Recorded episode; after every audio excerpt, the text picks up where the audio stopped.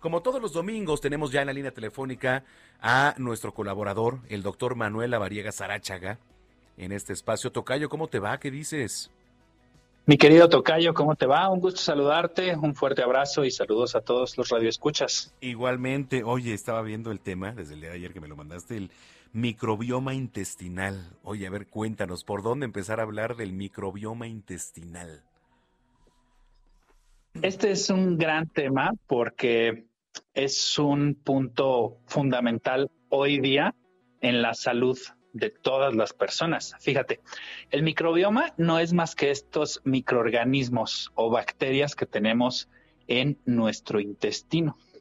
Y fíjate que estas bacterias, lo que conocemos eh, como microbioma, pues nos dan muchas eh, condiciones benéficas a nuestro cuerpo. Por ejemplo, tienen que ver con condiciones de producción de hormonas, de señalización de neurotransmisores, impactan en la densidad mineral del hueso, tienen acciones de maduración del sistema inmunológico, generan síntesis de vitaminas como la vitamina K, la vitamina B y el ácido fólico.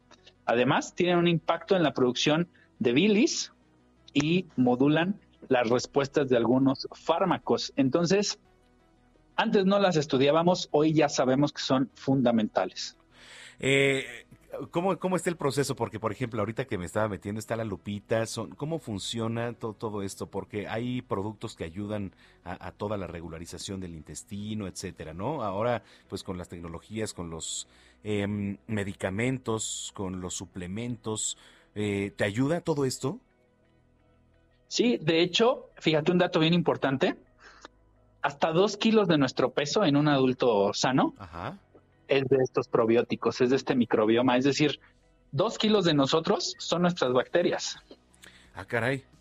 Tengo muchas bacterias. A ver, ¿cómo, está eso? tenemos. Tenemos muchas bacterias. Tenemos, dijo el otro. Ajá, exactamente. Ajá. Sí, pues son, son fundamentales. Mira, es lo que hablamos de los probióticos, que pues los probióticos son alimentos o suplementos que contienen estos microorganismos vivos y que están destinados a mantener o a mejorar las bacterias buenas de nuestro cuerpo, lo que conocemos como la microbiota normal. Y los prebióticos son alimentos generalmente con alto contenido de fibra que actúan como los nutrientes para la microbiota. Entonces, por eso los prebióticos se utilizan con la intención de mejorar justamente el equilibrio de los microorganismos que te comento. Oye, y estaba, estaba viendo también tiene que ver con la nutrición y, y puede influir incluso en el estado de ánimo, ¿no? En el estado de ánimo y en muchas condiciones. Hoy sabemos que el intestino antes pensábamos que solo era un tema digestivo, pero hoy sabemos que tiene temas específicos de inmunidad. Los encontramos en granos integrales, en plátano, en hortalizas de hoja verde, en la cebolla, en el ajo, en las alcachofas. Ahí es donde encontramos probióticos.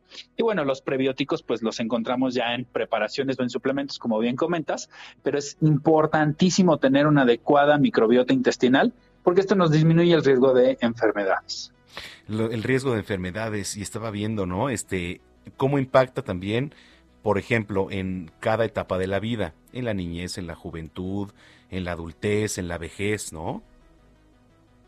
Sí, sí, sí, tienes absoluta razón. Hay que tener una buena cantidad de microbiota, es decir, tener buenos hábitos, pues para poder tener una buena salud digestiva, pero no solo una adecuada salud digestiva, sino buena inmunidad, buena absorción de nutrientes, buena densidad de huesos, buen metabolismo de vitaminas. Entonces, esto es importantísimo. Así que manos a la obra para poder alimentarnos bien. ¿Qué recomendaciones, ¿Qué recomendaciones das desde tu pues experiencia?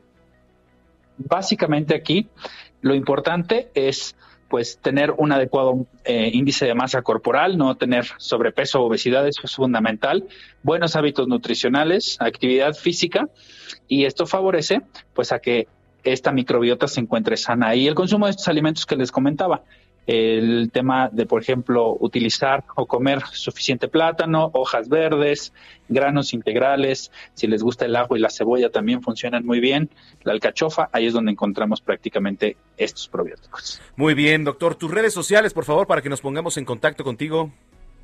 DR La Variega Sarachaga, ahí me encuentran en todas las redes sociales y pues ahí estoy al pendiente para todas sus dudas, todas las preguntas que tengan, con todo gusto las respondemos. Muchas gracias, te mandamos un gran abrazo y nos escuchamos dentro de ocho días. Un gusto, un abrazo a todos. Gracias, es el doctor Manuel Lavariega, aquí en Zona de Noticias 250.